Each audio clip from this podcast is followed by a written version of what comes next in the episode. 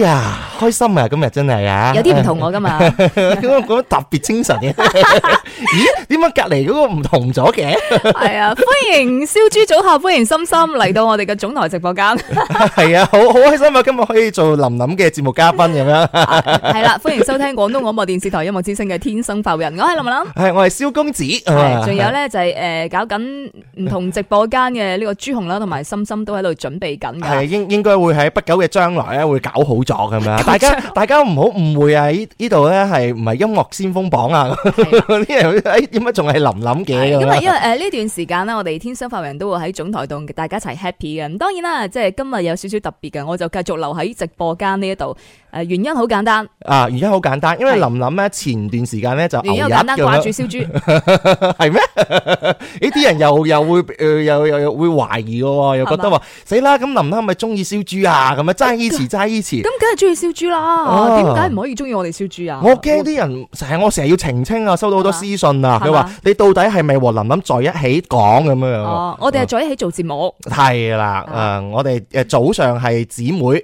係晚晚晚上上係係兄弟， 咁前幾日嘅話都喺節目裏邊講過啦，就係話我哋總台咧，我哋留錢嗰啲設備咧，每隔一段時間都要維護嘅。嗯，咁啊，誒前幾日嘅話都喺度維護當中啦，咁大家都可以咧，最近呢段時間咧，通過我哋嘅呢個十二樓下，我哋總台嘅節目，通過我哋嘅大氣電波啊，同埋通過我哋嘅有視粵聽頻啦平。台啦，喺視頻平台啦，有淘寶啦，咁樣同埋有抖音啦，都係直播當中嘅，可以同我哋一齊互動打係啊，卡同。所有 friend 打個招呼，hello，大家好 Hello，開咗？未啊㗎？呢個係。嗯，開 緊係嘛係嘛，開咗啦係嘛我。哋線上嘅朋友，大家好嘛？ O K，咁啊，仲有咧，大家可以留言同我哋一齊互動下嘅。而家喺邊度做緊乜嘢？聽緊睇緊《天生快活人》誒究竟咧，誒、呃今日嘅天生發人即係星期五啦，啊有啲咩玩呢？啊？哎，犀利啦！同你講，特登我哋今日咧，本來咧就好多嘢玩嘅，但因為都唔玩啊 因為琳琳上嚟嘅話咧，我哋仲多嘢玩。決定玩林 林大家知道咧，琳琳咧，誒早嗰排咧就有首誒新歌，係，係啦，我要慢慢來。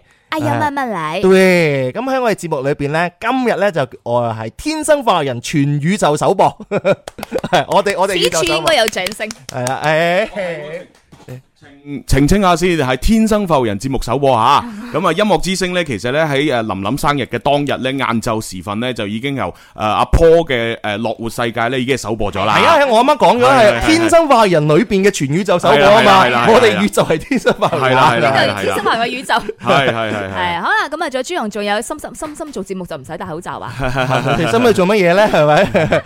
！Hello Hello，係啊，終於搞掂。係咁，我哋預告下啦。嗱，今日節目咧安排咧，首先當然係有林林嘅呢個新歌嘅推介啦，係咪？咁啊，另外咧，亦都咧即係希望咧可以同大家回顧翻咧嚇，即係林林生日當日嘅呢個活動嘅盛況咁樣。哇係啦，咁啊當然亦都會咧，就係有好多嘅一個即係誒，我哋要誒呃同大家互動玩嘅，咁啊包括咧有我哋今日星 show you 咧星座話題啦，咁啊另外咧亦都會咧就係邀請到咧啊即係一位律師啊專業嘅律師咧，稍後時間通過電話連線嘅方式咧，同我哋解答一下呢啲嘅即係同我哋貼身關係嘅法律問題噶。哎呢個好啊，真係可以吸收好多營養啊。系真係迪迦哥哥最需要啦呢個， 佢最近好多糾紛咧，係啊 因為今日咧，我哋講嘅呢個即係法律方方面嘅問題咧，就講同錢有關嘅啊哦嚇，就係話咧，即係誒例例如我哋人生在世好多時候咧，即係一係就問人借錢啊係，呢個我好少做啦。咁但係咧借錢俾人呢件事咧，我就成日做啊，係啦哎係，我知道你成日做嘅大哥哦啊，係啦。咁借咗錢俾人之後咧，咁究竟啊對方唔還，咁你又吹得佢漲咩啊係咪？又奈得佢何 我咩？淨係想知道點吹佢好 咧，如何吹數？係同埋咧，即係有有啲情況之下，如果你借咗錢俾人啊，係真係冇得還嘅喎，嗯，係可以冇得還嘅喎。啊有啲咁嘅情況。系啊，所以我哋必須要避免翻呢種情況。萬一你真係诶，呃即係借錢俾人，如果你做咗呢啲嘢咧，對方可以唔還嘅。嗯，系啦係啦，咁所以咧稍後時間咧就掃盲一下。咁啊，以及咧就係诶，呃即係诶近期咧，即係有好多年輕人咧都都好，因為好中意買買買，但係佢哋又未有好好強烈嘅，即係好強大嘅經濟基礎，咁就會出現一種咧就係诶，呃即係所謂嘅貸款。係啊咁而嗰啲貸款咧就係一個好高額嘅一個利息咁樣樣。咁我哋又點樣去規避呢樣嘢咧？咁稍有時間都會提講到 嘅。 O K，好咁啊，鎖定我哋今日嘅天生發育人，一路到兩點鐘咧，都會有好多精彩嘅內容嘅。我哋節目真係犀利啊！基本上咧就係 international 國際化， 我哋咩啱都啊有啱，我哋啱啱先講完音樂先鋒榜嘅歌曲 International，即係換言之，我哋音樂之星都係 International。冇錯係 啦例例如我哋現在進行當中嘅就係二零二一廣州國際音響唱片展，有哇名嚟叫 International。今日幾犀利啊！早上已經聽到好多我喺朋友圈裏邊咧刷晒屏啦，嗯好多一啲啊誒電誒音響發燒嘅愛好者，或者係一個有興趣嘅朋友都去到我哋音響唱片展嗰度咧，係去觀摩。嗯係啊係啊咁打卡我仲見到有鍾明秋，又見到誒梁珊珊。有馬思慧啦，馬思慧仲有誒誒澳門小姐。哎呀啊誒，誒啊 Sophia 麥嘉嘉欣欣係啦係咁啊，聽日十一點鐘就我同 P C 會去到現場嘅，哇到時主持係雙語啊。哦我哋都會推介翻我哋喺聽見廣州二唱嘅嗰首歌叫做《Like Up the City》。廣哦州嗯塔嘅係哎呀，呢個專輯嘅話係一個誠意滿滿嘅專輯嚟嘅。哇！即係冇廣州咁多嘅唔同嘅地標啦，嗯或者係景點啦，都創作一首歌，真係好難得㗎。係啊係啊哎呀係啊哎林琳，你嗰個地標景點係邊度啊？廣州塔啊嘛都話廣州塔係啊啊！ ，Like Up the City。我哋同廣州塔好有緣分喎。哎啊我覺得真係啊，係咯，係啊，哦我廣州塔是我家，我係個個咯月都去探他啊上咁犀利，你揾唔揾到心目當中另一個他 啊，嗰個他啊嘛。他？啊我心目中嗰個他而家坐喺我身邊啊，哎呀，哎呀，弊家 伙啦！係啦，就係心心 啦。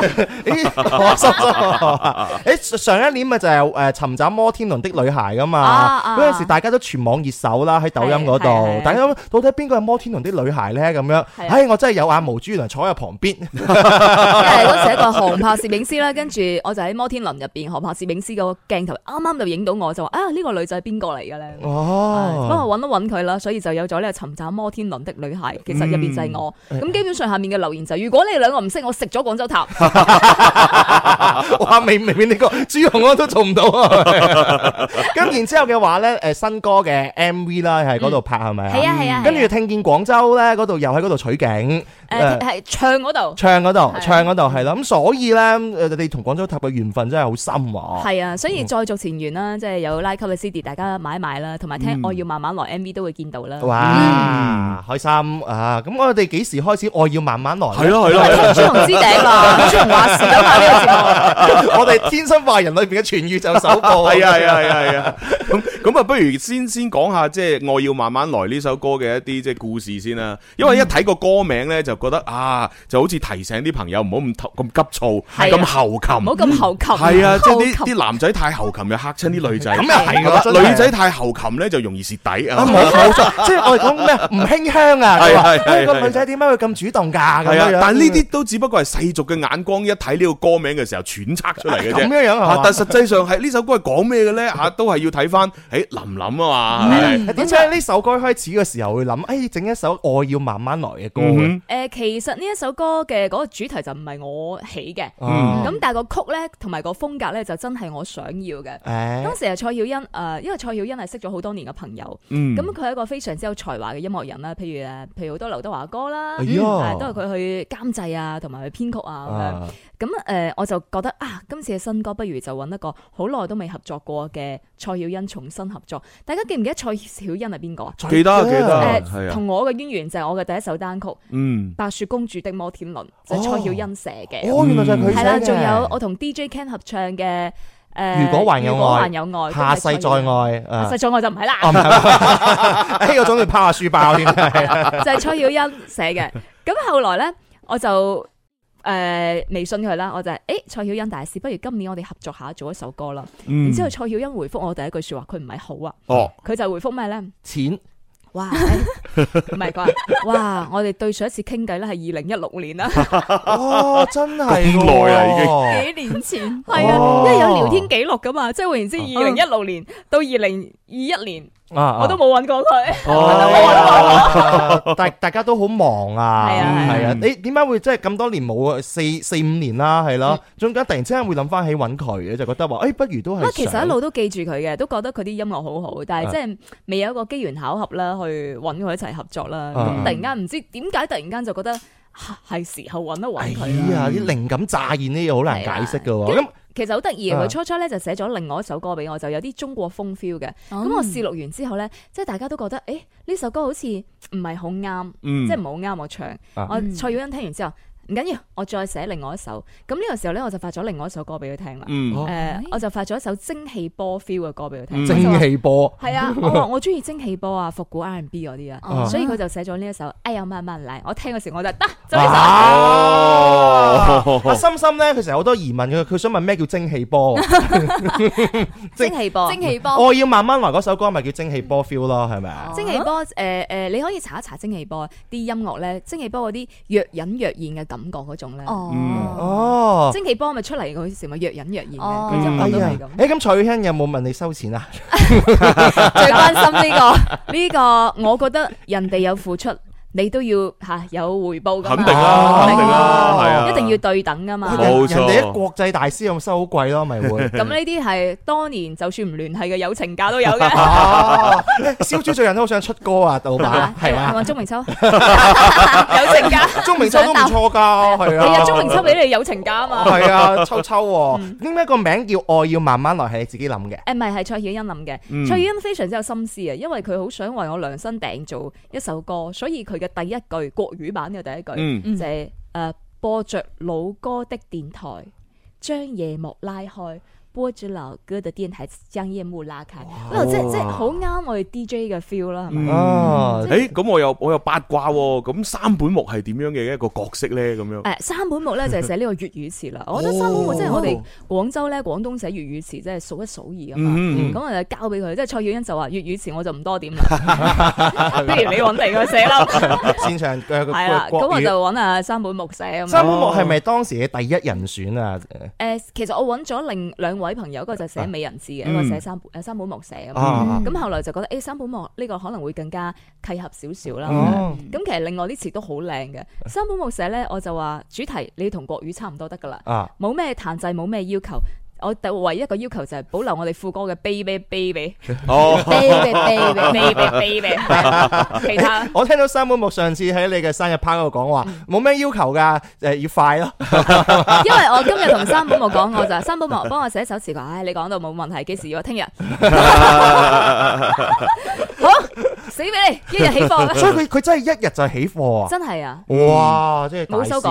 啊哇呢呢個冇咪改呢個咪就係佢能力嘅呢個體現咯，係啊係咪係先？啊我哋亦都對佢非常有信心係。啦。真係關鍵點提嘅咧就係佢我哋嘅誒歌名咪叫我哎呀乜乜嚟啊嘛啊！咁如果係粵語唱我要慢慢來就好奇怪嘅。嗯咁所以佢嘅呢個畫龍點睛之處就係粵語版都有句保留咗國語版，哎呀慢慢嚟，哦最尾嗰哎哦 OK，真係啊，三本木哇！我寫嗰首中秋節嘅歌啊，真係名義上歌寫咗一個月啦，係啊，都不負有心人，你寫得非常之好，係啦啊感動全世界。鐵柱磨成繡花針咁樣。 呢首歌喺錄音室裏邊咧錄嘅過程裏邊咧，有冇啲趣事啊？哇！你知唔知呢個真係好艱辛啊！啊，我我覺得咧，誒一開始我覺得，哎，我同呢首歌係咪八字不夾咁 樣咧？哎呀，咪冇俾小白睇過啊！誒點咧？係我哋當時咧，蔡曉欣就誒幫我約咗個棚嘅。呢個棚咧我都未去過，呢個棚叫做咩咧？非常之高大上嘅一個棚，哎呀，叫做廣州大劇院。哇！梅蘭音樂錄音棚。哇，仲要梅蘭添， Yes 係係啊，嗯啦，咁啊，不過約咗呢個廣州大劇院嘅棚，哇，高大上啦，哎點啊？呀，掂晒啦咁樣啊咁跟住诶，呃我準備去嘅時候，蔡遠話：，诶，唔好嚟住，啊，點解咧？咩事啊？佢話：因為咧，今朝有工人嚟呢個錄音棚施工嘅時候，唔知棘親邊條線，而家冇 聲，哎呀， 哎呀，真係慘啊！不如我幫你約個第二度啊！ 咁樣嗱嗱，你等我陣，搞一搞半粒鐘之後，好似唔多點 啊。啊啊跟住诶，呃不如約第二間啦，好啦，嗯咁我就去緊第二間㗎啦。啊，OK 咁啊去緊嘅路上，佢話：，诶，唔係喎，又有聲 咯，你又得咗咯。跟住我又掉頭又翻去。哦，一波三折，係啦，啊去到都未完嘅喎，有仲未係完？啦，咁啊有係有聲嘅，嗯，咁啊錄兩句咧就得得，錄兩句就得得，即係會有窒嘅聲啊。哦咁然之後就又搞啦，咁啊嗯又搞咗成個幾鐘啦，咁真係啊啊慘。樣我啊就喺度等咗個幾鐘， 哎呀，真係咩好事多磨啊！係啊啊我以為阿細夠慘啊，仲慘過 阿細。我咪同阿細傾偈，我以我延遲延期啦咁啊。啊蔡曉欣都話其實我都未試過咁嘅情況，唔好意思啊。啊啊我唔緊要，等我慢慢即係醖釀下情緒、心情先。但係嗰個棚真係好靚嘅，因 OK 為點解即係去到嗰度我都唔想換棚，係因為嗰度真係好 pro，嗯嗯啲音真係好靚，同埋嗰個棚係佢唔似一個錄音棚，佢更更加似一件藝術品啊。哇哦嗯係哇啊哇可以诶俾大家睇下呢個相嘅。 O 誒 K，因為佢嘅設計啦、樓頂嘅設計啊、中空嘅設計啊，簡直就一個藝術博物館一樣啊啦。哇！哎咁喺嗰度錄音啊，心情都好好多啦，係啊即係望望住咁靚嘅肯定設係備啊，啊咁靚嘅環境，啊，等於你去食飯都係要靚嘅景啊，坐喺度我食啲先設正備啊好，嘛我成日都有個疑問咧，會唔會我走去錄咧都錄到成個劉德華 咁嘅聲效？咁啊 冇 乜可能，除咁你要去錄就有咁啲要靠後期 tune 啊，係啊係啊，都都係要講功架同實力嗱，呢個啊就係嘅佢。錄音棚。哇，係哦，可以俾大家睇下呢個好靚！錄錄音棚係超靚，哇！正啊正哦佢啊佢成成個樓面嘅高度係好高喎，好高噶，超大片高啊！咁，係咯，呢個係錄音棚裏邊啊，喺啊，裏邊啊，裏邊咁大啊，好大啊，超高啊！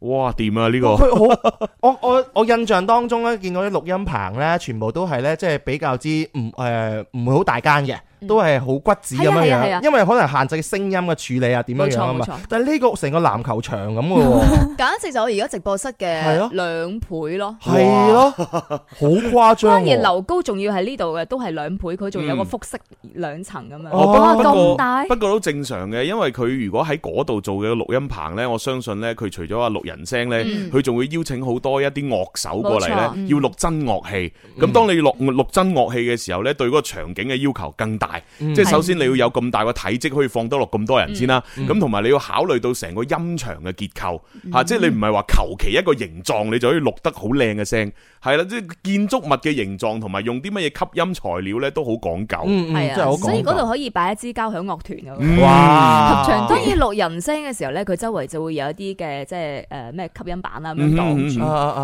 啊啊，都好喎！喂，歐洲杯就快嚟喎，數數係啊，整支交響樂團，你又再整多首歌啊嘛， 係啊，叫咩名繼拗啊 Generation 之後，拗拗 啊 Generation 黐線。咁咪幾 好咯？喺咁錄嘅過程裏邊，會唔會即係有有即係會錄好耐啊？定還是可以一氣呵成就搞掂誒，到？我錄我係國語同埋粵語一次過錄晒嗯嘅，大概三個鐘錄晒啦。哇哦好高效咁其實好快，好快，好快，好啊快！誒，我覺得蔡曉欣嘅監製係非常之有趣嘅。嗯，即係你哋會想像啊，呢六個字可能唔得，你啊要重新、即係去到嗰個字再錄。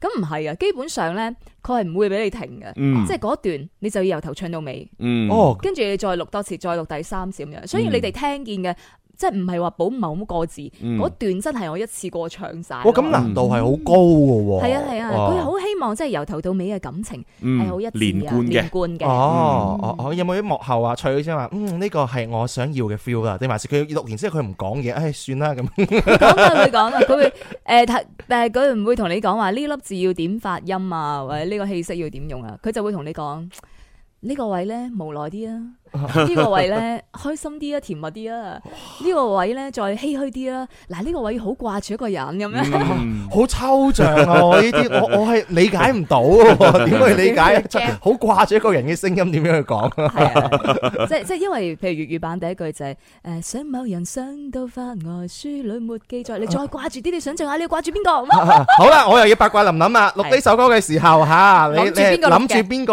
嘅咧？朱一龍，豬籠。 朱一龍。豬一路，豬路咩豬籠？咩龍 啊？粉絲睇咗想打人，哇！跟住馬上啲人百度啊，邊個叫豬籠？豬龍就係燒豬嘅粉絲，唔係豬龍個細佬咪入水咯， 豬龍入水啊嘛，豬一籠唔哦，係講笑講笑講笑，唔係其實誒、呃即係唱嗰首歌嘅時候，你唔需要話掛住邊個嘅，你係想像一個情景，譬如你唱呢一首歌嘅時候，你想像嘅情景就係夜幕降臨，哦，然之後街上面嘅燈着起晒，好多好浪漫嘅燭光晚餐，一 pair pair 嘅情侶喺街頭，我諗就係呢種畫面嗯咯。 O K，哇！真係呢首歌呢，我哋嗰時呢，我哋啱啱就係我第一次聽同埋睇呢，嗯就喺林林嘅個生日趴嗰度嘅。咁嗰度直接播埋 M V，咁我就講到 M V 嗰度嘅話呢，有好多啲風景啦，嗯有係廣州啲街景啦，好咁樣靚啊 MV。同埋成日誒 MV 睇上去咧，個人係好舒服噶，係好治愈，包括首歌都好治愈啦，嗯係啊係你自己想要嘅呢個風格嚟嘅。都其實係嘅，即係因為導演係西區嘛，即係 Star Plus 去製作，咁亦都好合作無間，所有 MV 都係佢哋拍嘅。啊嗯咁所以即係唱嘅時候啊，定係拍嘅時候，佢哋都話 relax 要做自己嘅狀態，係啦，唔要刻意去擺 pose。嗯，你點舒服就點嚟啦，所以大家見到啲鏡頭就好舒服，可能坐喺度好撇啊咁。 就就好容眼啊，有時候好係好舒服啊咁係樣係。但唯一遺憾嘅冇冇男主角嘅，留啲想象嘅空間俾大家啊嘛。其實我有檔期噶嘛，有啲怕破壞個意境，啊 係咧一睇，咦，點解咁嘅？ 冇人睇啊，真又係傳緋聞啦。 即刻唔唉真係要啊。誒，呃同埋就係我哋去咗唔同嘅地方啦，嗯哦即係譬如我哋揸車喺街上面度行嘅時候，嗯，咁我一邊拍啦，即係我真係一邊揸車嘅感覺。嗯其實都係聽呢一首歌嘅 feel，大家見我揸車嘅鏡頭就係聽住我就係車上面播緊呢一首歌，我覺得就算呢個感覺啊，哦，我覺得呢首歌咧，誒有一個人特別適合聽，邊個啊？即係你啦。我我覺得唱呢首歌嘅嗰個人係最適合聽呢一首歌。啊，點解？因為大家知道咧，林林而家一簡直係林九祖啊！你太忙啦，係啊，真係太忙。包括係我身邊嘅朋友啊，都話：哇，林林佢真係不輸人奶咋嚇，每日由朝到晚都去做嘢，你一定要放慢自己嘅腳步嗯咁樣。包括係工作啊、愛啊，都要慢慢嚟，可能對你會好啲吧。係啊嗯，咁你未來嘅工作會唔會都會好似呢首歌咁樣樣？不如放慢少少啦，唔好哦咁辛苦啊。其實唔會嘅，因為今年呃誒應該會有張專輯哦係啦，咁所以咧即係一定腳步係唔會慢咁樣咯，即 哦，係譬如揀歌啊或者製作啊咁樣。啊誒，如果即係疫情再穩定啲，我哋希望有巡演啊。哇！嗯嗰日我記得我同林 Sir 誒、同埋林林好似一齊傾偈，嗯跟住林林話啊，我今年要出一張專輯啊，跟住林 Sir 話：哇，你終於出專輯啦！跟住林林話咩啊？我一早出咗專輯啦！ 跟住林 Sir 話：你幾時出過專輯啊？EP 就係咪？唔係啊，專輯啊！我朱容都喺度，好似記得係係咪好無奈啊？林 Sir 話：你出過專輯未㗎？我吓， 我林 Sir 二零一四年就出咗啦。佢話你一四年就出專輯啦咩？我係咩專輯喎？係啊，嗰時有十首歌㗎，係咩？幾時啊？咩事啊？點解我唔知嘅？跟住話係啊，嗰首歌出咗啦，嗰、個名仲係朱紅起嘅添，我早好記朱紅得。啊，吓？朱紅話係咩？ 朱紅都唔記得佢幫我起呢個專輯，記得啊因為嗰時我哋叫做誒最愛我最愛的電台啊嘛。啊啊啊！仲有九九三，係啦，最愛啊九九三，所以朱紅就話啊，不如叫最愛琳琳啊，咁樣啊嘛，哦哦，，原來係自咁己啊都唔樣。記得咗朱紅真係， 唉哇，好啦誒。咁呢個時候咪應該聽下首歌咧？誒，聽聽邊個版本你啫想？聽嗯聽國語定粵語啊？先聽粵語，係啦，聽咗母語先 啦，冇啊冇語。然之後呃就再聽第二母語嘛。哎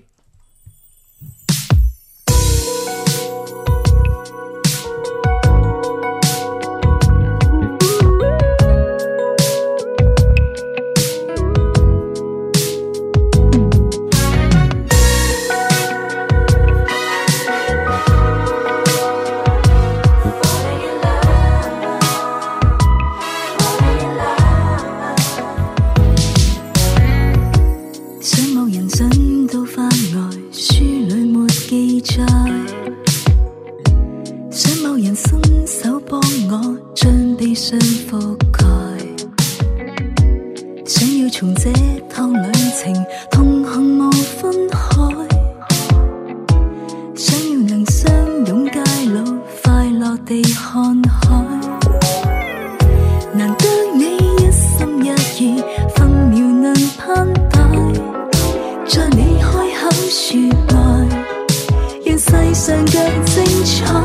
全是你，baby baby，説喜歡我，要心跳再加快，卻別要太急，慢放下來，將彼此了解。全是你，baby baby，你捉緊我，Let's fall in love tonight。稍等這份愛，如申請指教，不必快。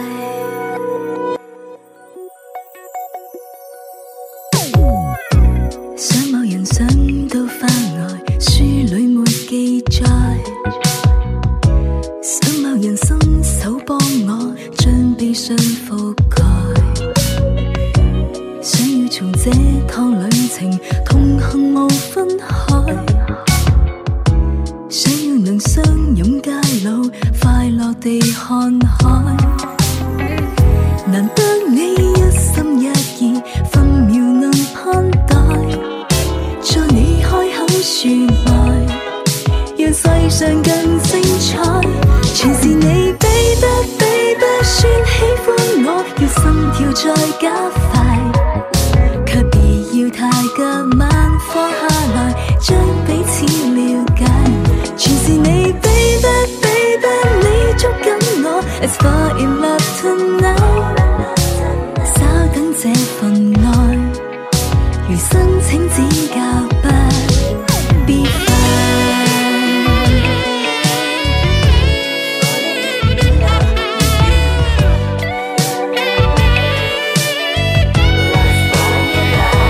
全是你，baby baby，算喜歡我，要心跳再加快，卻別要太急，慢放下來，將彼此了解。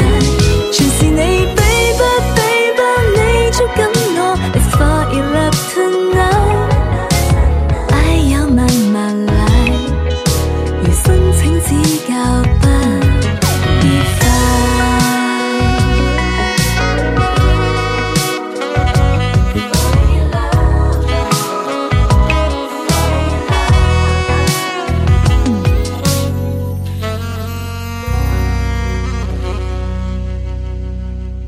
我要慢慢來。好聽耶！多 謝不得了，不得了哎你！哋中意邊句邊句歌詞啊？邊句 Baby baby baby baby，哇！第一日我聽呢首歌嘅時候咧，就我同三妹妹喺旁邊話：，哇！呢首歌咁洗腦嘅。佢話係啊，林林叫我咁做啊，就一定要留副 歌就係副，baby。歌位，係副啊歌我我特別位。中意咧，即係入邊嗰段 sax 風咧，哇！我覺得一響起嘅時候我就哇好浪漫啊，好冧啊真呢係。首歌作曲係邊個 蔡作？耀欣。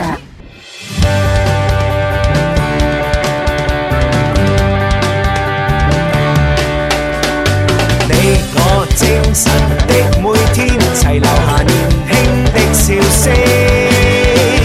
快快登上這歌聲，求齊來成為天生快活人。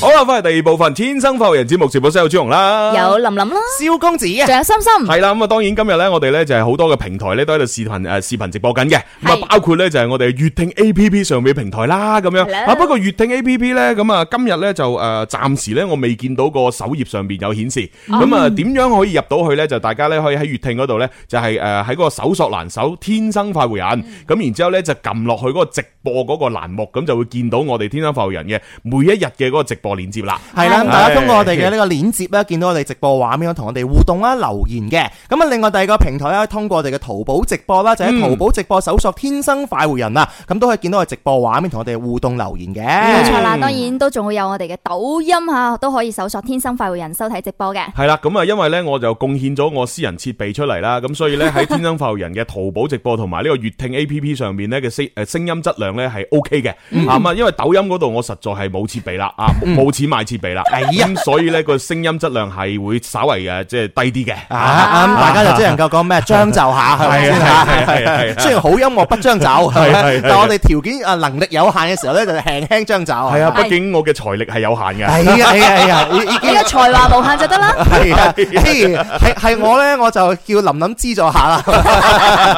資助個小心心俾你。呢個 friend 留言啦，一家人中午好，我而家喺淘寶直播睇緊你哋咁嗯多謝樣，我喺多謝番禺嚟打卡咁啊，啊歡迎歡迎啊！咁啊，稍後時間呢，我哋會喺呢個淘寶直播上面呢，啊，就係進行一個呢，就係秒殺嘅喎嚇咁啊，所以呢，各位朋友呢，就千祈唔好錯過咁樣啊。係啦，咁呢個 friend 留言落嚟，一家人中午好，我喺淘寶直播咁樣啊。今日淘寶直播咧開頭有啲細聲，誒而家大聲翻喎咁啊，啊嚇。梗係啦，調過啊嘛。哦，喂，呢個 friend 留言啊，佢就話一家人中午好啊，林林你係咪好凍啊？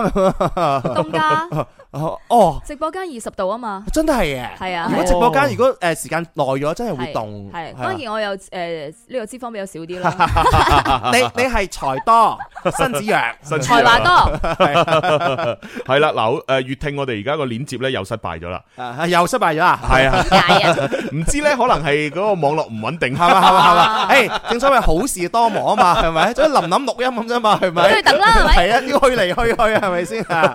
真係冇計啊，呢個 friend 留言啦，佢話：哇，首歌好好聽啊！我聽一次咧，我嘅耳仔就懷孕啦。哦，咁樣喂，唔好咁唔好咁快住喎，我哋仲有個普通話版未播嘅喎。播版喎你你忍住唔好懷住， 係啦，聽埋首普通話版你先好懷 孕。普通話版就可能生生噶啦，咁唔係聽完呢兩個之後咧，就可以係兩邊耳仔各各各邊懷孕啊再嘛。懷，係，然之後就呃整個雙胞胎出嚟。哦哦哇環繞立體聲雙胞我突胎然間喺度諗咧，如果左邊同埋右邊一齊同時放國語同粵語版，會係咩感覺咁咪咧？好混亂咯。精神錯亂啦，你試下。 你嘅要求好特別啊啦嚇。呢個 friend 留言，佢話：小公子啊，你今日着條孖煙通做節目咩？咁 真係有所不知。係咩喂邊係孖煙通啊？因為你冇冇 taste，講出咗我嘅心聲，好有型㗎。唔係都係孖煙通啊，究竟係觀觀眾冇 taste 定係你冇 taste 先？嗱呢句講明啊。有啲綠咯。大家嚟你評價下係咪先啦？評價下係啦，我咁有 taste 嘅呢 個 系啦，喂，咁不如大家就喺粵聽 A P P 上面發表下評論，發表評論好究竟阿蕭公子嗰條係褲定係孖煙通定？俾俾大家 show 出嚟鏡睇下先，跳誒太矮啦，跳一跳啊，冇優酷喎， 係啦，啊咁啊，長褲嚟評嘅，論得最出色嗰啲，我哋送份獎品俾佢。 哎呀，笑死我！嗱，其實咧，我可以證明咧，其實呢條褲咧係長褲嚟嘅，長褲係肯定只長褲只不過佢啲花紋咧就略略為之，呃即係即係花花碌碌啫。係，我最近呢，我真係好支持實體經濟嘅。我最近我啲衫啊係，我全部基本上咧都喺流行前線嗰度買嘅。哇，得我係啊支持流行前線就係支喎，持流行前線好啦。啊嗰個老闆娘每次見到我都笑到四萬咁 口。咁啊梗係啦，要打折啊，呢啲有有打折，就絕對有打，因為佢知道我係邊個啊嘛。嗯佢話嗰間男裝呢係同我哋流行前線直播室呢差唔多年紀噶啦，都喺度哦，做咗二十 幾年。哇，哦咁堅持咁耐喎，係啊，好因為難有得啦。蕭公佢子話幫襯啊。我最最近全靠你啊最近係啦。 V V V I P 大財團啊，你啊係啊，見到我哇，佢又嚟買衫啦咁樣，我有好多衫喺嗰度買。打得啦， Bobo 豬仲親自去幫佢揀添，嗰 哇日見到我，佢就話：哇，蕭公子個 taste 真係唔得咁樣 樣，特登捉咗我過去換衫啊，又幫襯到嗰度啦。啊 咁唔怪得知啲聽眾留言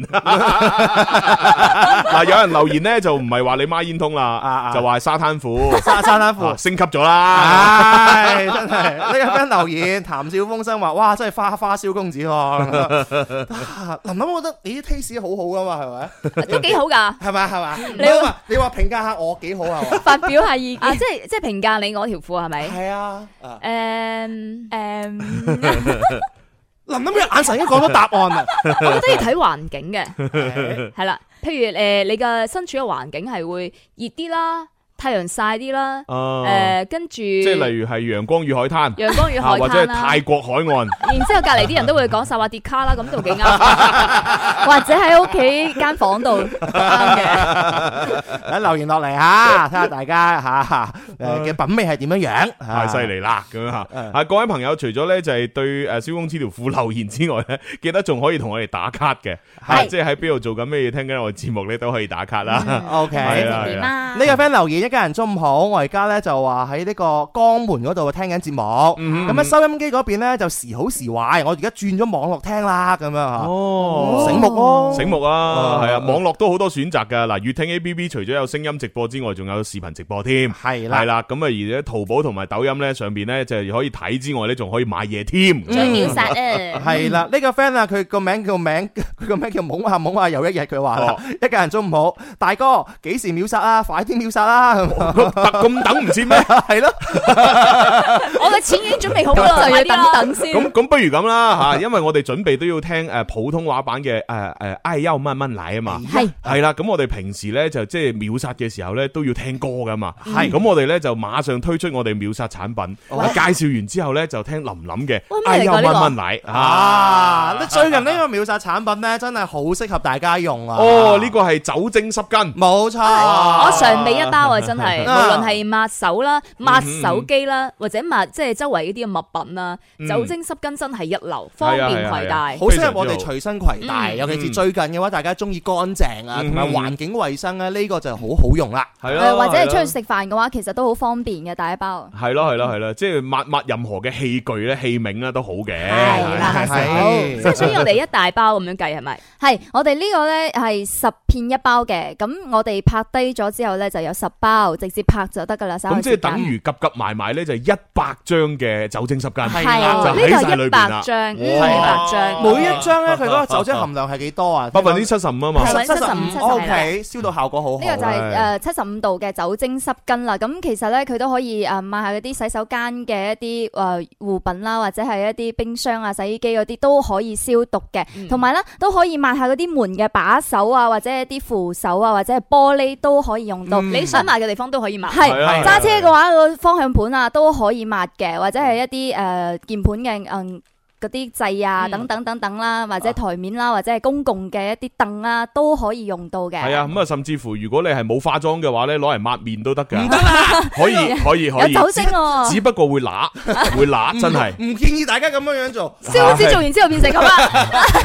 我自己係深受其害啊。其實你可以輕輕消毒下你自己身體手啊咁樣樣嘅，但係如果對皮膚面嘅話咧，就嗯盡量少用，係啦嗯，會對自己好小啲。面積可以，係小面積啊嘛，即係係當然唔係話你成塊啪咁樣搭喺度，梗係唔係啦。係 即係但係你你會覺得啊，如果塊面有邊度啲好污糟，你真係好想抹咧，其實用呢嗯個啊稍微抹下都係 O K 嘅而。且有少少損咗嘅話咧，用呢啲都可哦以咁到消毒啊嘛。係，但係會乸咯，少少係啊係會乸咯，係嗯啊哈啊係啊。咁講到咧，仲有經常我哋都會用手機啊嘛，其實咧嗯都好適合用嗰啲誒濕巾去抹一抹手機消毒下我嘅。哦經常咁做㗎。哦係啊係咪啊我哦日日都會。係，同埋屋企有小朋友嘅話，而家都比較誒愛乾淨啊嘛，嗯咁玩啲玩具嘅話，其實都應該要消毒下哎嘅。呀對咁小抹朋友下就非常好啦，係係啊啊係係啊啊，。我有一個習慣就係每日瞓覺之前咧，我都會即係嗯消毒手機。啊係。哦，抹一抹，跟住我再洗手，因為如果我洗乾淨嘅手，個手機又未消毒嘅話，我又玩手機嘅話，咁、嗯嗯證明即係其實冇乜用咯。係啊係啊係啊係啊。係啦，好同大家講下啦，習慣嚟㗎呢一包啊嘅大家可以市場價價嘅。通常呢，我哋喺市面上面買一包嘅濕巾十片裝啊嚇嗯，有消毒功能，有可能四五蚊左右，係四蚊一包，一啫包一包可能就係十片或者係誒八片咁樣樣啦。嗯市場價四五蚊。今日嘅話呢，我哋喺網絡上邊呢做到一包嘅濕巾呢係三蚊。三嗯蚊一包，咁啊十包裏邊呢就係三十蚊，但我哋打個折就二十九個九，係係咪？二十九但係九。今日啊嚇喺我哋嘅淘寶直播間裏邊嘅話，喺二十九個九嘅基礎上面再減。仲減冇錯，淘寶秒殺折上折，二十九個九再減幾多錢？減十蚊就係哇秒殺價十九蚊九，十九個九廣東省十包內可以包郵。十九個九啊，係啊，廣東省內包郵，十九個九即係一包幾錢啊？一咁即包係唔使兩蚊。你就當佢係二十蚊咯，當佢二十蚊咁，然之後一包就兩除翻一百咯。啊啊誒呃十包係啦，十包十 包，係啊，一一包就兩蚊。兩蚊，差唔一多兩蚊一包，哇，係啊好抵啊！抵到爛十包抵到爛但係都係嗰句啊，我哋係限量嘅係啫。限量限時搶秒嘅，殺，陣間呢，我哋會倒數，倒數完之後嘅話，大家就去落單，落單成功馬上發貨。好係嗯冇錯好啦，咁啊，既然係咁呢，我哋馬上倒數飛鏈接啦，咁啊， OK 然之後咧就大家除咗誒秒殺搶呢一個誒爆品之外呢，誒亦都可以細心欣賞下。哎呀，慢慢嚟的普通話版，dạ 準備咯，ready，四三二一，好耶！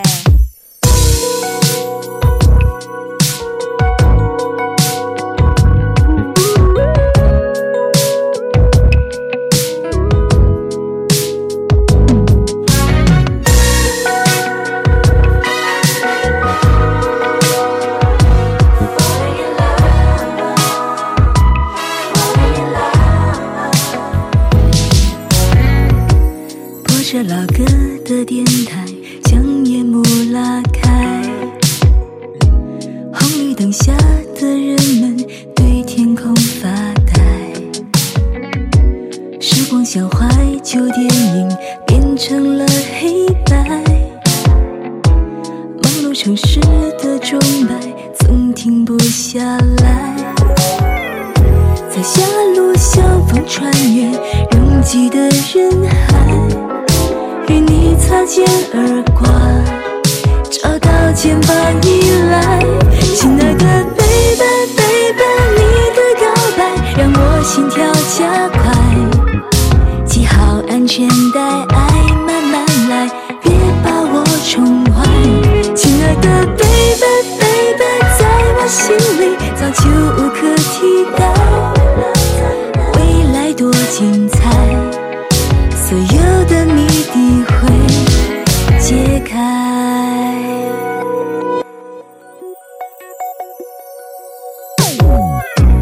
播着老歌的电台，将夜幕拉开。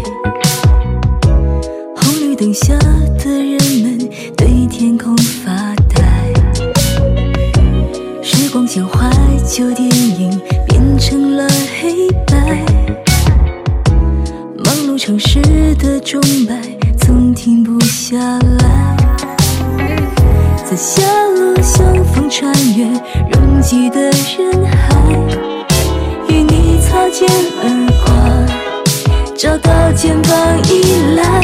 亲爱的，baby baby，你的告白让我心跳加快，系好安全带，爱慢慢来，别把我宠坏。亲爱的，baby baby，在我心里早就无可替代，未来多精彩，所有的谜底会解开。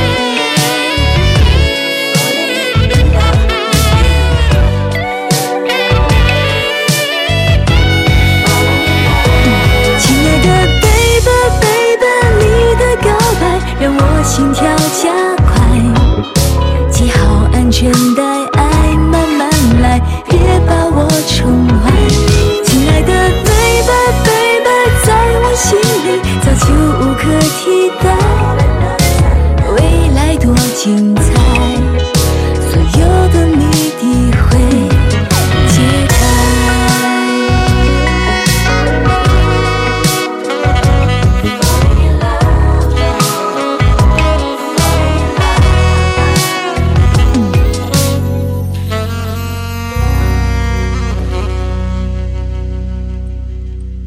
好浪漫啊！耶浪漫嘅同時，我已經唱到濕筋。 恭喜晒，恭喜晒！咁平時嘅淘寶秒殺咧，大家都好激動啊嘛，係啦，嗯有有林 Sir 係咪啊一邊唱住歌，一邊哇搶啊 搶啊！未夠五億，今次嘅我哋都激動嘅，但係激動得嚟咧又好浪漫喎，係啊就哇好好舒緩咁樣樣，舒舒緩咁消毒下自己嘅手機。好優雅咁樣去搶，我自己都落咗單，我都買咗。因為真係哦抵，嗯真係嗯大，真係大真係真係需要，尤其呢一段期間，成日都話要防護消毒啊，係真係冇掉以輕心啊！冇錯，嗯同埋喺度咧都要講講咧，就係喺我哋廣州嘅醫護工作者向你哋致敬啊！係啊因為實在好難，天氣咁炎熱，大家工作時間咁耐嘅話，都保持咗咁好嘅效率嘅話，好唔容易啊！為嗯廣州點贊，對致，敬加油加油！系咯，咁所以咧，即系希望咧，各位朋友咧，即系都將心比心啦，係咪先？嗯即系我我都知好多市民咧， 係嘛，都係擔住啫，咁樣都係去排隊，都好辛苦嘅，都身水身汗嘅。咁但係醫務工作者更加犀利，因為着防護服啊嘛，係啊所以佢中局啊，誒，但係最近呢，我都見到好多即係我哋誒老廣式嘅幽默啦嗯，哼大家其實都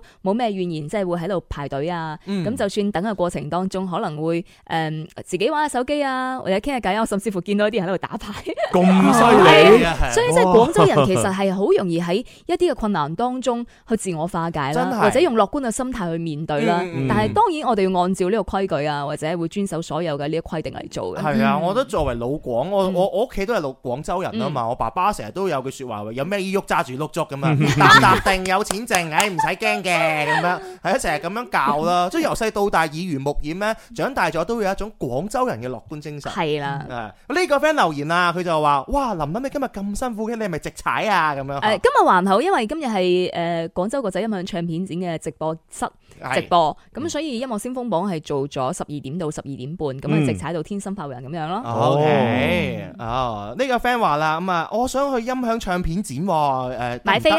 可以啊，啊係係啊係啊啊，買可以飛咪可可以以咯，現場買飛係嘅，啊，現場買飛都得㗎，嗯而啊家都喺度誒舉行緊嘅。冇係係錯，一路係到三十號。吓，即係到今個星期日。三十係啊係啊，喎反正有三日嘅時間，咁嗯啊各位朋友可以入去咧就係行下啦，睇下有冇啲咧需求咁樣。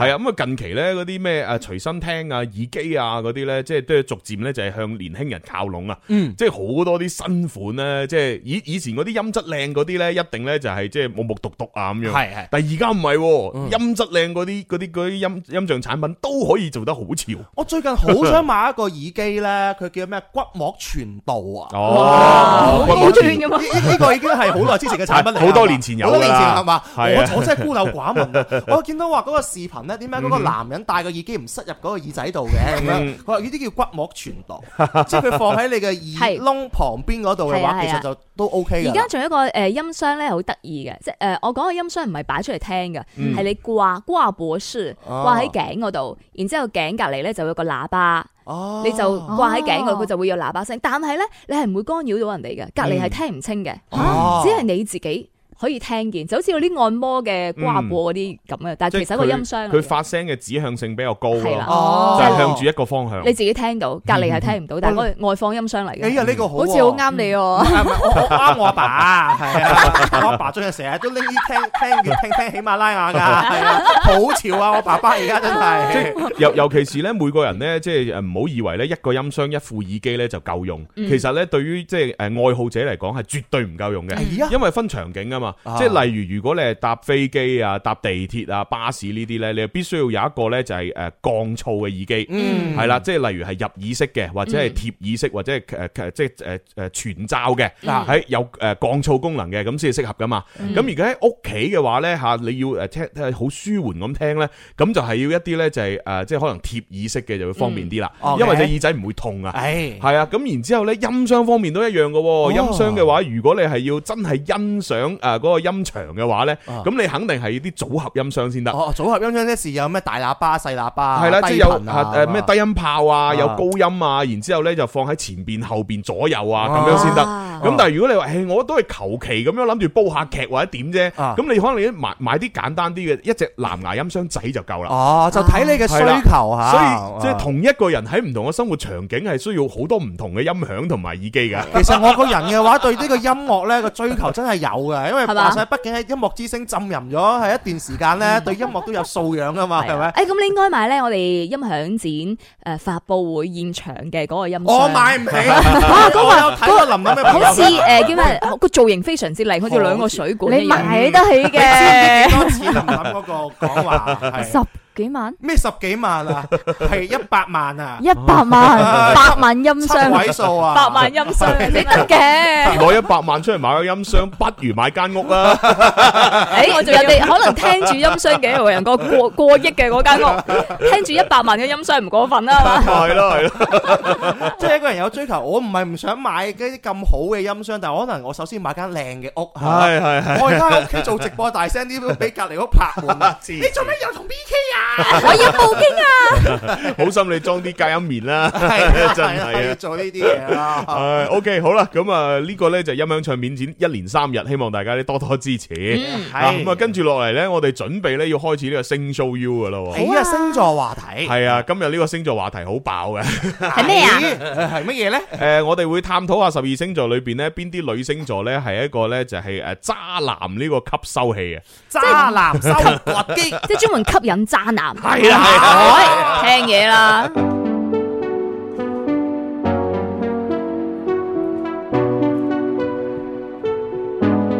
每次去到夜裏都會在意，只懂習慣熟悉星座台詞少一少，想我理智，為放下天蠍座魅力，對下會學最感性，獅子有點缺點，幻想性無眼睛，星座要星座要 coming to，星座要星座要 what me do。Sing show you, I wanna tell you. Oh, sing show you, you will be cool. 好啦，咁究係竟咪深深唱嘅呢個？係哦係啊係啊。啊係啊係啊係啊傻啊傻傻係心星 show 我哋 U。呢呢個版係有啲詭異嚇，咪好啱夜晚探星空嗰啲感覺啊。誒就整啲陽光啲嘅嚇。好，而家而家又唔係清明係咪？七月份快到啊！好啦，咁啊，究竟呢個十二星座裏边咧，有邊幾個星座咧會入選到呢個咧就係渣男收割機嘅星座咧？因為佢嘅體質容易吸引到啲渣男。啊係啊，其實咧即係總結嚟講咧，今日咧係得三個星座上榜啫係喎。呀，誒，係啊，即前係十三二位個星座裏边得三個星座係上榜。咁少渣。中獎率係四分 一。啊你仲你想好多咩？ 我覺得應該會好 多嘅。啊，我哋直播間嘅 friend，你哋係咩星 座？可以刷片做一係下。哎留意一係啊係啊下，你係咩星座嘅？係啊，同埋咧，你都可以咧，即係根據自己嘅星座或者根據即係自己嘅觀察咧，去睇下咧究竟準唔準咁嗯樣。因為始因畢竟星座呢啲嘢咧個大數據嘅統計啊，就唔係個個都一樣係咁嘅。係啊係啦，咁所以究竟我哋今日講嘅呢個渣男收割機咁樣吓，诶、嘅你如果係撞撞啱係咁嘅星座，又係咪真係下下都遇到渣男咧？係啦，咁啊嗯只係女星座啫喎。我係女啊星座，我心目中嗰個又真係未上榜喎。係啊，心目中 嗰係啊，個因為我有個 friend 咧，佢認識親嘅基本上都係渣男。雙子座唔。 係雙子座咁精靈點解啊？真係雙魚即係座我。哋人咧係想都大家想揾真愛噶嘛，嗯係咪？肯定唔想揾渣男啊！但係啲 friend 就話唔知點解揾親都係渣男嚟 嘅，佢就係想渣我咁 樣。哎呀不過有啲時候咧，好得意嘅咧，就係啊，即係即係呢個星座呢啲，有啲人係诶由細到大可能都會係錯嘅，嗯吓，因為咧即係呃可能有啲人係用咗一個農曆嘅生日嚟到睇自己嘅星座，係啊係啊係啊咁咪會錯咗咯我。哋會我有個我哋身邊有個人就係啦，嗯，佢誤會咗自己係處女座廿幾年。佢同我我問佢，我第一次識佢就話你咩星座㗎？佢話我處女座㗎。我話你一啲都唔似。跟住我話你幾多號啊？跟住佢話幾多幾多號？我話你新曆定農曆？農曆 咯。呢個就係婷婷啦。係啊。最後咧，我發現我係天秤座嘅。所以係啊，有有啲人就會產生呢咁嘅誤會，係啦，即係一係咧就係唔知啊，一 係咧就就真係直接攞咗農曆嚟當西曆咁樣。啊即係有幾可愛喎，咁樣真係。 呢個經歷又似婷婷。誒好，咁我哋咧就睇下有邊三個女星座上榜吓，咁啊每個星座上榜嘅原因都唔同即嘅，係呢個排名不分先後，反正都係上榜係啦頭三啊甲，只不過係唔同原因上哦榜。 O K。好嗱，原來第一個咧就係呢個渣男收割機嘅星座係天秤座，誒婷婷喎呢個，係啦，哎佢都成日吸引渣男嘅真 係。係啊，婷婷都傾到渣男咩？係 啦，點容解易容易俾人呃喎， 點解會咁咧吓？點咁解啊睇下原因啦。嗱，天秤座嘅女仔咧吓，優雅知性、美麗精緻，係好多男人心目當中嘅女神，而且咧佢哋善於交際吓，所遇之人呢就參差不齊啊，咩人都會有。咁而天秤座嘅女仔咧，虛榮心咧比較強嘅吓，亦都咧即係诶中意休閒啦，唔中意做嘢啦咁哦樣，中意享受美好嘅事物即係吓。好食懶做啊！ 係啦，後邊嗰啲覺得準嘅，好食懶好飛食懶做啊，好心強啊啲。但係你話婷婷善於交際啊，知性優雅啊，美麗精緻啊， 係咯，我係覺得好同佢好唔搭嘅系啊，所以所以咪每個人唔 同咯，見哦係仁嘛見智？啦咁樣系啊，係啊而诶當然啊，但係天秤座嘅話咧，佢呢啲缺乏呢一個即係實幹嘅精神，即係唔反正唔中意好即係做太多嘢啦吓。咁啊，所以咧就以上所有特質咧，亦都令到 令到啲渣男咧就係有機可乘哎啦。咦係啦，咁啊而且咧，天秤座嘅女仔咧注重細節，亦都中意咧質感嘅物質生活啊。哦佢哋習慣同異性咧保持曖昧嘅關係哎啊，從而咧吓獲取自己需要嘅嘢。嗯係啦，即係同你好似曖曖昧昧咁，跟住要你買啲嘢啊咁咯。嚇哦咁所以咧，天秤座嘅女仔咧，好容易咧成為呢個渣男收割機。啊，哦，啊，咁啊，同埋咧，佢哋個心咧比較軟啊，心太軟。嗯只要對方咧講幾句好说話啊，買啲嘢氹下佢，認個錯啊，咁樣天秤座嘅女仔咧，好容易咧就原諒對方啦。係啊，任面睇啊哎唉咁啊，尤其咧，佢哋又好中意享受生活啊嘛，咁咪會容易俾啲渣男利用咯。啊啊，再加上咧，天秤座嘅女仔咧，就係平時交際都多嘅吓，中意左右逢源，哦係啦，識呢個又識嗰個咁樣，啊啊，令到咧渣男咧就更加多機會啦。啊，啊咁啊，所以咧天平女咧吓，如果你唔想成日被诶俾、人呃咧，啊都係要強大自己，收斂一下自己嗰種啊中意曖昧啊，中意識朋友嗰種性格。哦，即係喺渣男嘅角度嚟講就話，哇，喺佢好似即係幾奔放喎，唉又中意同人搞曖哦即容易係其昧實。俾人氹。啊咁咁寫法其實天平女咧，其實都係渣渣地，所以先吸引到啲渣男。即即即即點講咧？係咪 先？因為佢性格特質嘅話咧，嗱就有咁樣樣吸引到呢好啲食嘅懶飛 啊嘛，係嘛虛榮啊嘛，跟住又诶中意诶用一啲曖昧嘅诶嘢咧，就令到啲男仔送嘢俾佢啊嘛。係人哋係擅長交 但仲有一個際。關鍵係咩咧？即係天秤座咧，佢中意靚嘅嘢嘅，啊所以佢中意靚仔，靚仔哦，就多渣男啊嘛。真雖然唔靚都會有 嘅，係咪先靚唔靚嗰叫人 渣，差咁遠嘅，我曾經做渣男啊，係咪？ 咁所以嗱，第一個上榜咧就係天秤座嘅女仔，哦哎呀真係慘啦。 係咯，我覺得一個就係天秤座嘅性格特點，同埋佢另外嗰個係中意搞曖昧嘅一個特質嘅話咧，都係容易咧就會遇到渣男。嗯，好，咁啊，跟住咧就係另外仲有兩個上榜嘅女星座，究竟係乜嘢大咧？家估一估啊！係啊即係身邊有啲咩女性朋友係特別吸引渣男。啊系啊，不妨咧喺我哋嘅留言板上面咧就留言下，例如粵聽嘅诶直播啊，係或者我哋天生發育人嘅微博、微信啊，或者係我哋天生發育人抖音啊、淘寶直播啦，都可以留言嘅。啊仲有 friend 話唔知自己咩星座喎，其實你查一查得噶啦，你喺網上面輸入十二星座，咁啊然之后咧就佢會對應有各诶各个表，咁咧就唔同嘅星座咧就係寫咗幾時出世，你用翻你嘅西歷嘅出世，即係新歷出世嗯去吸翻佢就 O K 噶啦。 記住係新歷嚇，唔係農歷啊。系系啊，咁如果你遇正嗰啲交界處嘅話咧，你有可能兩個星座座嘅性格咧都有趨向性啊嘅你點為之交界處啊即係譬如二十一號啊，或者係二十號啊。嗰啲咯。 Music FM. Music FM. 开心就好似小朋友拍拍手，开心就好似大朋友喝醉酒。喺呢一个星球有太多嘅追求，赚只要快手买车买楼，为咗有成就百年不休，几时先可以放松唞唞？天生我就系中意播播歌，天生我就系中意说笑话，所以我天生系一个主持人，将所有听众变成摆渡人，春夏秋冬每日都一样开心。好啦，翻嚟第三部分《天生浮人》節目直播室，繼續有朱紅啦，有林林啦，萧公子，仲有心心，系啦，咁啊，各位朋友咧，希望咧亦都可以喺我哋嘅直播裏边咧，就多啲咧同我哋留言互動。呢呢個 friend 都留言啊，一家人中午好，我哋喺花都打卡，佢話咧天氣咧喺花都仲可以喎。嗯诶，有位 friend 就話：，咦，好似而家啲星座劃分啊，同以前唔同咗喎，點唔同咗咧？哦，其實邊度係啊其實係咁嘅，因為咧星座咧就有诶，呃即係大體上喺世界上咧比較大係分咗兩個系統。嗯哦，啊，即係一個系統咧，就係呢、個即係诶西西方國家嘅一啲一一个官星嘅嗰個系統。哦咁啊，然之后咧，仲有咧就係我哋亞洲呢邊嘅一個官星嘅系統。咁啊，呢兩個系統嘅诶最大分別咧，就係佢哋嘅參照物唔同，哦係啦，即係當然個參照物邊個係邊個我唔記得啦，即係反正一個可能係用係用太陽作為參照物，一個咧就係用地球同月亮作為參照物。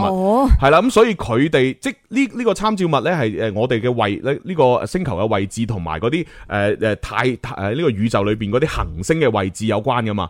咁佢就因為兩個系統嘅參照物唔同咧，咁就會咧喺诶漫長嘅時間演變裏边咧就出現咗啲角度嘅偏差。哎呀，嗯係啦，嗯咁角度嘅偏差咧就會變成咧唔同星座喺呢個出生日期嘅劃分咧就有所偏差。哦所以兩套系統咧就會誒、呃即係喺我哋而家誒人類文明已經嘅過咗成幾千年嘅之後咧，佢就開始出現咗有十幾廿日嘅偏差啦。哦十幾廿日，係啊係啊，咁我哋而家咧，誒基本上揾呢個星座咧係用咩系統啊我哋哋而家講緊嘅都係用呃誒呢個西方系統嘅官星。哦，係啦，咁如果用翻亞洲系統嘅官星嘅話咧，其實我哋每個人嘅星座大部分都唔同咗係㗎啦嘛。係嘛哦系啊，即係 OK 例例如我係山羊座，即係摩羯座啦啊。咁如果從亞洲嘅呢個官星嘅系統裏边去睇咧，啊，我係變咗咩座你係咧？吞後定係推我遲哦啊，？我係我我好似係變咗，我我推前咗變咗 射手。射手哦座你。係射手座係啦變咗可能射手可能兩個呢個星座系統，第一個嘅時間角度唔一樣啦，係啊係啊係啊個星講座咗都唔一樣。可能咧佢哋呢個我哋嘅即係所謂亞洲系統咧，每個星座嘅特性咧，可能又唔一樣咧，嗯係咪哦？咁可能我變咗金牛座。有可能啊即，係向前推係嗯啊啊，！基本上大部分係向向前一個星座推咗。跟住佢解釋金牛座嘅性格咧，就係雙子座而家嘅性格 係一樣，差唔多都係咁樣。哦，多謝啊，幫我哋科普咗啦。係好啊咁當然，而且如果你話真係細分嘅話，你仲分為咩太陽啊、上升啊、月亮啊，咁係都係唔同 噶啦。係呢個 friend 留言啊，叫俊師兄，哇，俊師兄可能最近打機打得多啊，吓，同大家打招呼，大家好，我是渣 渣輝，哈貪玩懶嘅，黐師線，兄你就來砍我嘛。黐線。我以為說大家好，我是渣男添。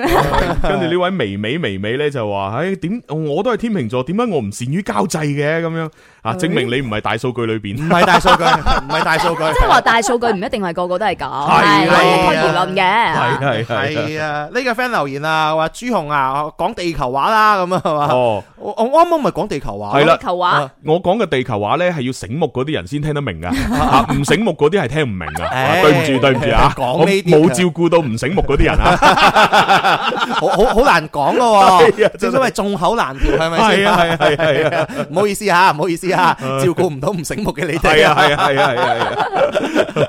係啊。係 OK，咁我哋不如揸緊時間咧，就講埋我哋今日話題就係呢個渣男收割機啦。啊呃好先係講咧就係天誒上榜星座係天秤座，嗯係咁啊，第二個咧，第二個個咩星座？雙魚座哦嗱，同大家講講啊，呢個咧針對係女仔嘅，係女仔啫，啊放女心仔吓。雙魚座嘅女仔咧係為愛而生嘅，為愛而活， 哇，佢哋就係為愛情而存在嘅。 真係慘啦！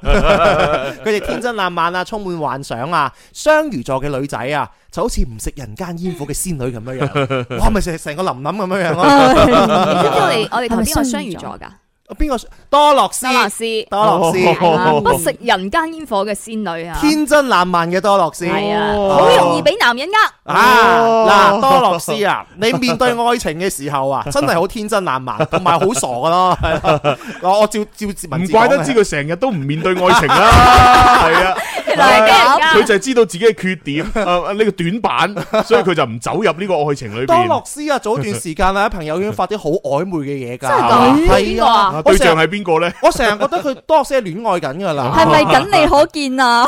好多人見點唔到我，我贊，見唔到我係咪啊好多人點贊嘅，唔係淨係哦我。嗰時我成日都係恭喜佢嘅，哦唉又發啲咁甜嘅嘢，發啲糖啊咁好樣。 sweet 啊！而家唔知咧。嗱，雙魚座嘅女仔咧，真係最感性嘅，係屬於咧真係一個棒棒糖可以呃走嘅女仔哎嚟。呀哇係三嚟一啲甜言蜜語咧，間唔中啲小浪漫咧，哇！雙魚座女仔就對你死心塌地啦哎。係呀，犀利多啲讚啊，多樂斯。係啊多樂斯咧， 即係雙魚座嘅女人咧，眼光真係唔好啊吓，係太過天真啦吓，對男生咧係冇防禦機制嘅，成日咧特別容易相信啲男人吓，成日咧就唔知道男人呢個你知啊套路多，渣男咧更加善於各種嘅套路啊，所以啊雙魚座嘅女仔咧成日都會咧中咗渣男嘅呢個陰謀詭 計，再加上啊陷入愛情嘅多樂斯咧智商為負數啊， 根本咧係唔會聽人哋嘅建議嘅。 啊亦都冇思考能力，所以佢哋咧就係我係渣男嘅最愛，堪稱渣男收割機 啊，啊！犀利犀係利！哇啊，多樂斯大眼識人啦，啊，所以佢即係唔走入愛情係啱可嘅，能係啊，可能係啊，費事走火入魔啊！斬腳趾避沙蟲。？但係多學師唔走入愛情，會唔會因為你咧，朱紅 吓，關我咩？關我咩事啊？ 你哋咁多年，佢哋成日又舞台劇又一對啦，哦咁 啊係咁啊係咯，又咁多誒，係咯，唔係咁合作無可間，可能因為咁，點解我同多樂斯冇得走埋一齊嗯咧？因為我唔係渣男。啊如果我係渣男，我應該就會同多樂斯喺埋咗一齊即。係套路咗佢啦。啊係啊，唉，真唉係可惜，對唔住多樂斯。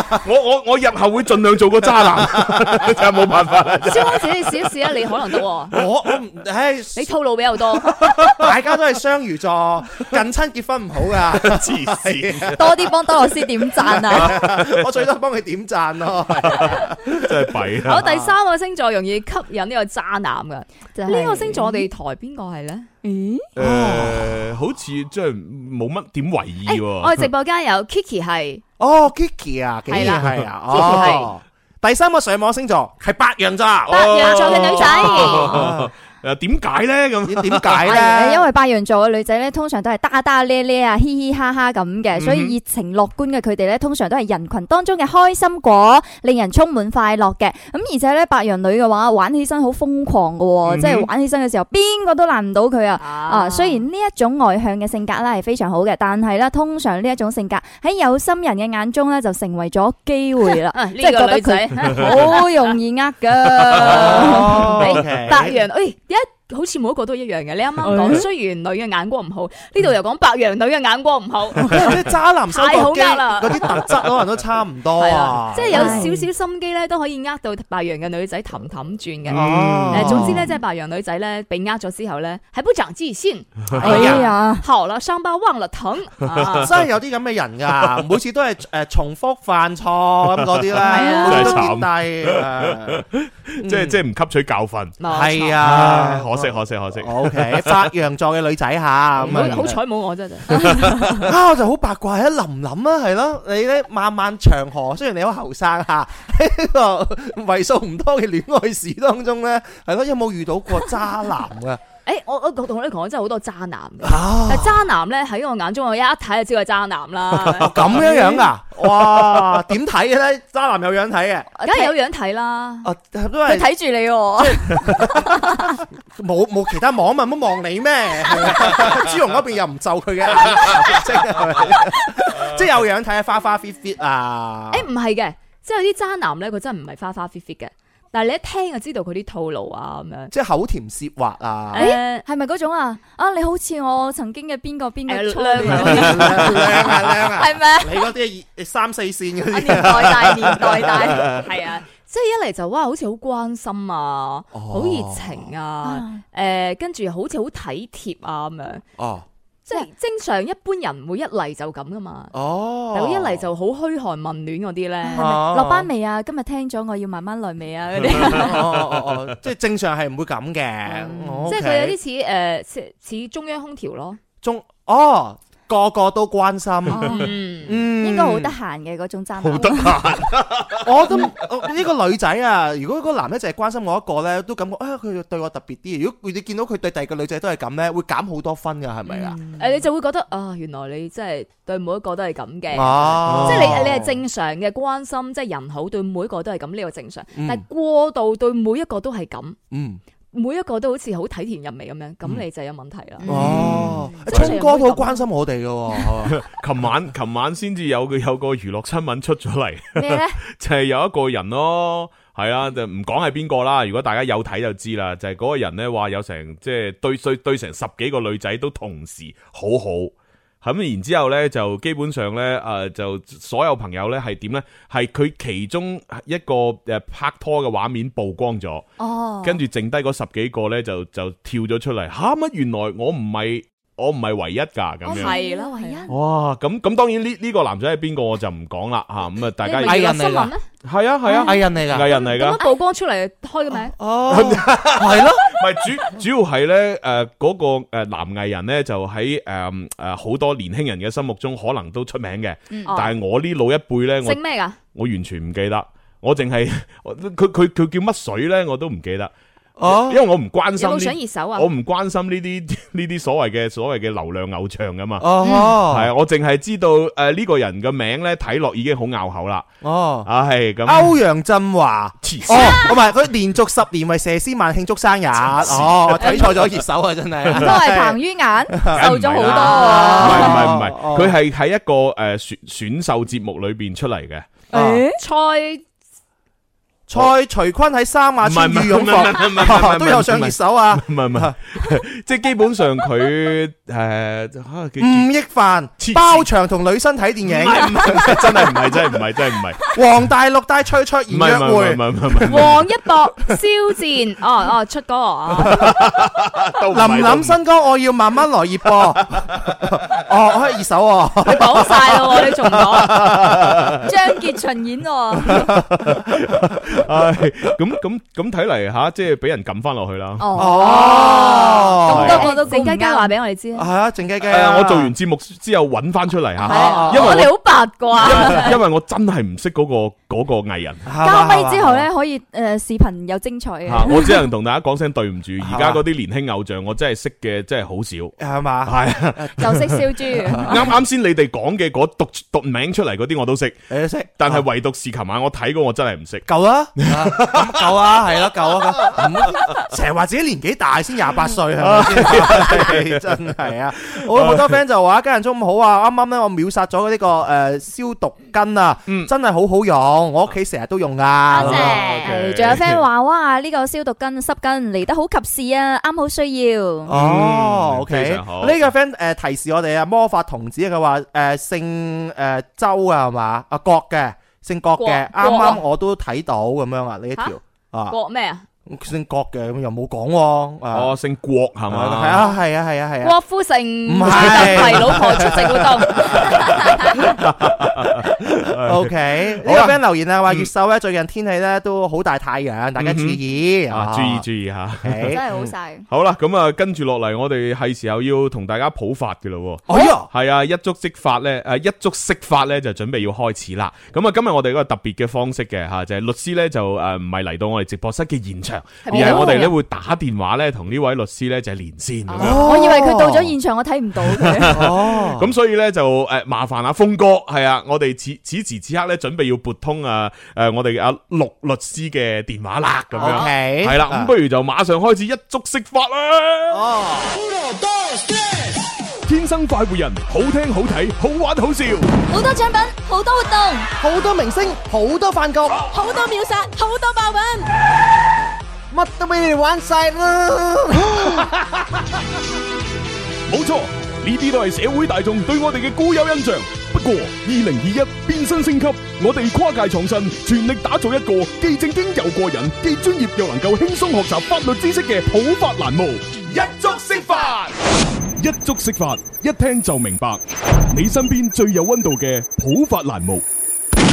系啦，咁啊，今日咧，我哋咧就啊邀請到咧就係廣州勝富網法律服務有限公司特邀律師、廣州金鵬荔灣律師事務所嘅陸程律師咧，就诶喺我哋嘅電話嘅另一端咧，準備幫我哋咧解答下啲疑惑嘅。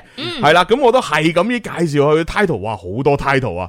係啦，诶，陸程律師咧係呢個廣州金鵬律師事務所黨支部書記、專職律師。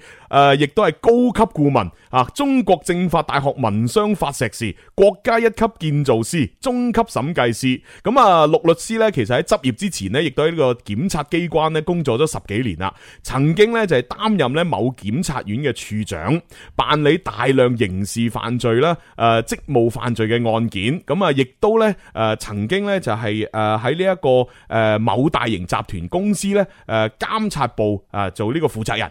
咁啊，查處企業內部違法違紀嘅案件咧，都啊好多好多好多。哎呀，咁真係喺專業領域嘅話，真係好犀利啊！啊冇錯冇錯啊我狗樣啊！系咁啊，不過咧，即係喺喺我哋講诶今日嘅呢個诶案例嘅時候咧，係要轉轉 channel 啊吓，誒哎轉 channel，普通話嗎普？通話。哦，哎 呀，说普通话。我想我还钱。 好啊好好好，那那今天呢，我们这个话题啊，真的是很多人都很有兴趣啊。对对对对啊关于借钱还钱，对不啊对，？因為雖然呢借錢我們就很少會做啊，但是呃呃，唔係就就問人借錢可能少做一嗯點，但是借錢給人呢，經常都做的。 哦，那那我们还是要说分别一下 嗯的。朱红呢，他是个好人啊，他经常就借钱给人家，借而给且你啊借借出去的钱呢，就等于嫁出去的女孩一样的 泼，出去的水呀、嫁出有去的还 吗？没有还。我哎知道你经常不还 的。我我我就看完今天的这个案例之后嗯啊，我才发现啊，我之前借出去的钱真的是动过水啦。啊，这样你吗哎还？记得有多少吗？我觉得我追不回来。啊这样？吗？对啊呀，哎呀， 喂，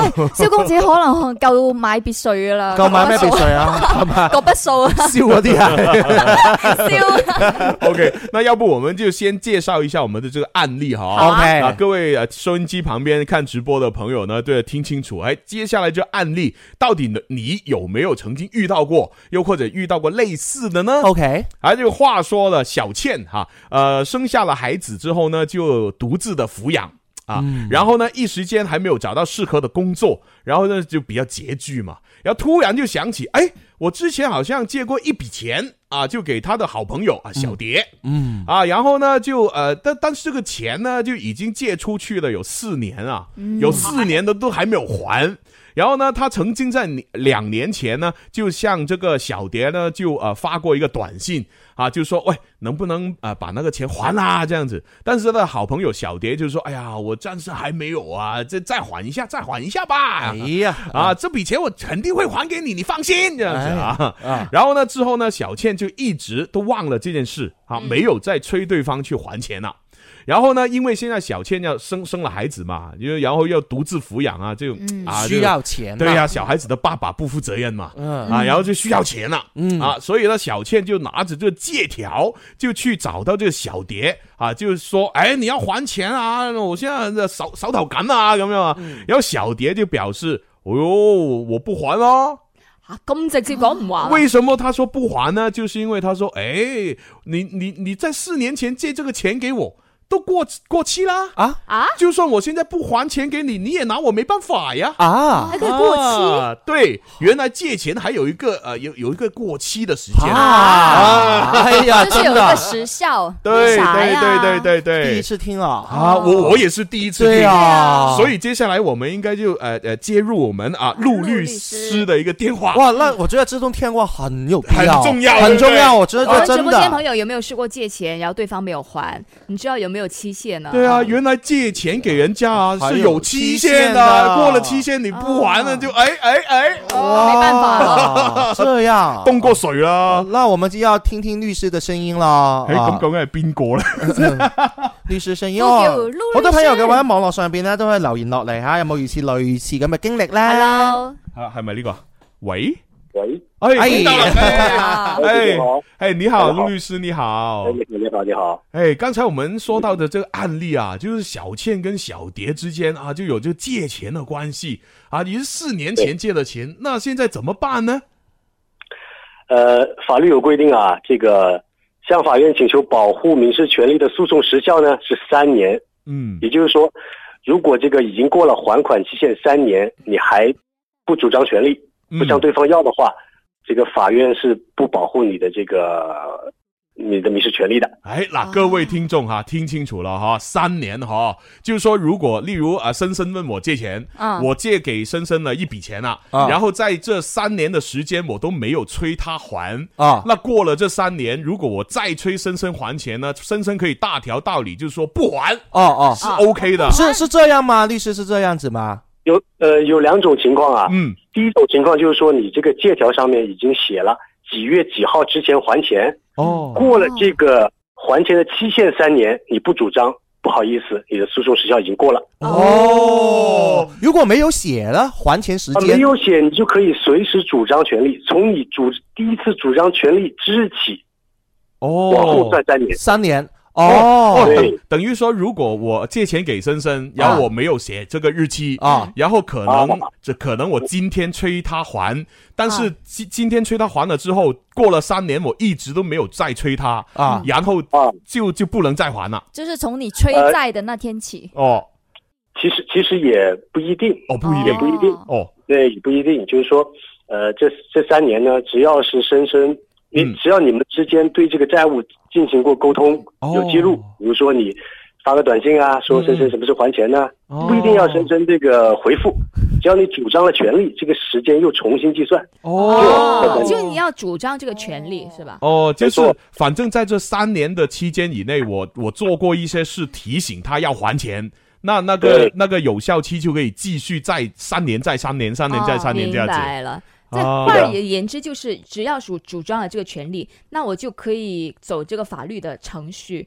那如果我不讲的话呢，嗯我就不能走法律程序。但是我私底下还是可以催他了，是不是？啊、哎他还不还是另外外一回事。没问题， 没问题。哦，没问题哦。喂啊喂，但但是我有一一点有一点疑问呢、就是说，如果我在这三年期间以内，我有 催呃催催他去还钱，但是我没有任何证据，例如我没有发短信，没有拍视频，我只是口嗯口头头见到他就说喂还钱啊，但是我证明不了嗯我、我曾经呃呃呃就伸张过我的权利哎他，不嗯认，那怎么办呢、啊，这就麻烦喽。哎呀，哎呀所以太麻烦了。各位听众一定要听重点哦。取证很麻烦，就是说，你借了钱给呃别人的话，无论写不写日日期啊，一定要在三年的期间里面呢，有证据证明你曾经叫对方还钱，哦，对方回不回复你也没关系，哦反正你有做这一步就行了。哦，所以，所以我就说我的钱动过水了，就你没有吗？完全。我借了钱给人家，我一直都没催人家还呢，啊，哦三年已经过去了。哎那我就只能看对方人品还不还了。对对对，一定对，要如果看人你品嗯想走法律程序，有人保障你的话呢，那就只能是有这些证据，没有证据，咁啊听天由命啊。对， 哎呀，律师啊，我很多人朋友都他不 懂，你你有什么方法可以就呃给大家就介绍一下，怎么避免这些东西啦啊？对，避啊免这个情况。啊，首先呢，这个借条上面一定要写清楚还款的时间，哦，嗯， 明白。呃，然后呢，这个过了还款时间之后，嗯，你要定期催收一下，哦如，果对定方没有期还催钱的话。收。嗯啊。对啊哦，，其实很简单嘛，你就嗯发个短信或者发一条微信都可以了。啊，对对对，哦保留证据，哦，对对不对不能只是口头啊。对，然后呢，如果你这三年确实没有催收过，嗯你去法院起诉，法院也会受理。啊因为哦，过不过诉讼时效，法院不会主动审查，哦，明白明除白。非除非是对方这个抗辩说已经过了诉讼时效，嗯法院一查，这个你这三年没有催收过，这个嗯也没有主张过你的权利，对方也没有承诺过还嗯啊，那对不起，确实过了诉讼时效，哦法院就不保护你的权利了。哦明白哇明你白某来了哟。哦，对，哎 呀，对哎呀，哎，律师啊，有些朋友啊，他借钱呐、就就就是 friend 嘛，都很少写 借条的，问了这个借啊，又问其他人借啦。我们同行也有一些，这个数目又不 多。 对啊，呀，借数目又不多，然后到最后又不不还呢。哦遇到这这这这些无赖怎么办？拉黑对，对我如果真的那借钱的这个数额不是很大，那其实嗯呃这有什么办法呢？啊，对呀、 可能法法院受不受理的？如果只是几百块呃啊、几千块而已，啊那怎么办呢？哦？对呀、怎么 办？所以说呢，呃，就算你没有这个借条嗯，但是你有其他的证据证明这个借贷关系确实存在，比如说两人的这个微信沟通记录、你嗯的转账记录，嗯这可以证明有一个借钱的事实，嗯。也可以去法院起诉的，没有问题的。啊哦但是数额太少，知道不好意思好像好像不大没好关意系，思。没哦关系，我我见过五十块钱都去起诉的，哦啊，五十块钱，五十块钱都起诉，会不会那个起诉费更贵啊？ 对 呀、哦哎亏 了。哎哎，律呃陆律师，我还想问呢，就可能呃一男一女啊去拍拖的时候呢，就有一些这样金钱的瓜葛。嗯就想哎，对，例例如可能啊，就我我我我我是借呃，不不是，我是可能给钱女朋友，但是但是分了手之后，我就反口，我说当时的钱是借给她的，这因为女孩子喜欢花钱嘛，帮她还花呗啊，什么呗嘛。对呀、啊然后因因为我跟他分手，我感情没有了，我对就我就反口说，哎，当时我是借给他的，那我能我能拿回这个钱吗 能？不能拿回这个 钱？可以吗？渣男，呃，这个这个很难，哦首这先个这个这个很难。哦，比如说你给你给女朋友这个发红发红包包，啊对比比如说你发发五二零、啊，五二发一零，三一哎，四对对对对这对，种，就会认为是一种赠与了。对啊哦，赠与语，哦，咁我請你食飯啲錢嘔翻出嚟俾你咩？你幫我買件衫，唔通我將件衫俾翻你 咩？你轉賬你最怕就還是有備注那個寶寶我愛你。因为我之前就好像有呃看过有新闻就是这样子，那个男人跟那个女人拍拖了很长时间，呃，然后就花费了可能好好几十万吧， 哇，好啊，对哦，然然后然后这分了手之后，那个男的就追讨这个女的要还那个钱，好像还追讨到哦。好好像是对哦好像，是 有有有这个的吗？律如果师，女仔有錢嘅話，豪俾你咯。咩男人嚟嘅俾翻你啊？真係唔好影衰我啊！唉我未見過啲男人，我淨係見過啲男仔咧，分手之後咧，唉，算啦，你都即係同我誒一兩年啦，唉算啦，信俾部跑車你咯。哇唉，算啦，層樓俾咗你啦。我識好多呢啲咁嘅男仔真係。哇，介绍俾我先啦。我都想識啊！呃，哎，不过呢，看时间呢，我们准备要呃交给下一档的哎节呦目。對哦，其实陆律师呢，还有另外一个案例准备跟我们分，哎呀呃哎呀去去去分享，下下次次吧吧，下但次是我们下次再约。好好对好对好啊 OK，OK，今天非常感谢陆律师，谢哎谢谢谢谢，我们不客气学不客气学到了最重要的三年，係啊係三对，年。三年。很記重得要要成。日吹啊嚇，唔好係啊唔好意思吹，最好唔好借。好了，那就先不打扰陆律师喽。谢谢啊啊，就这样，拜拜拜。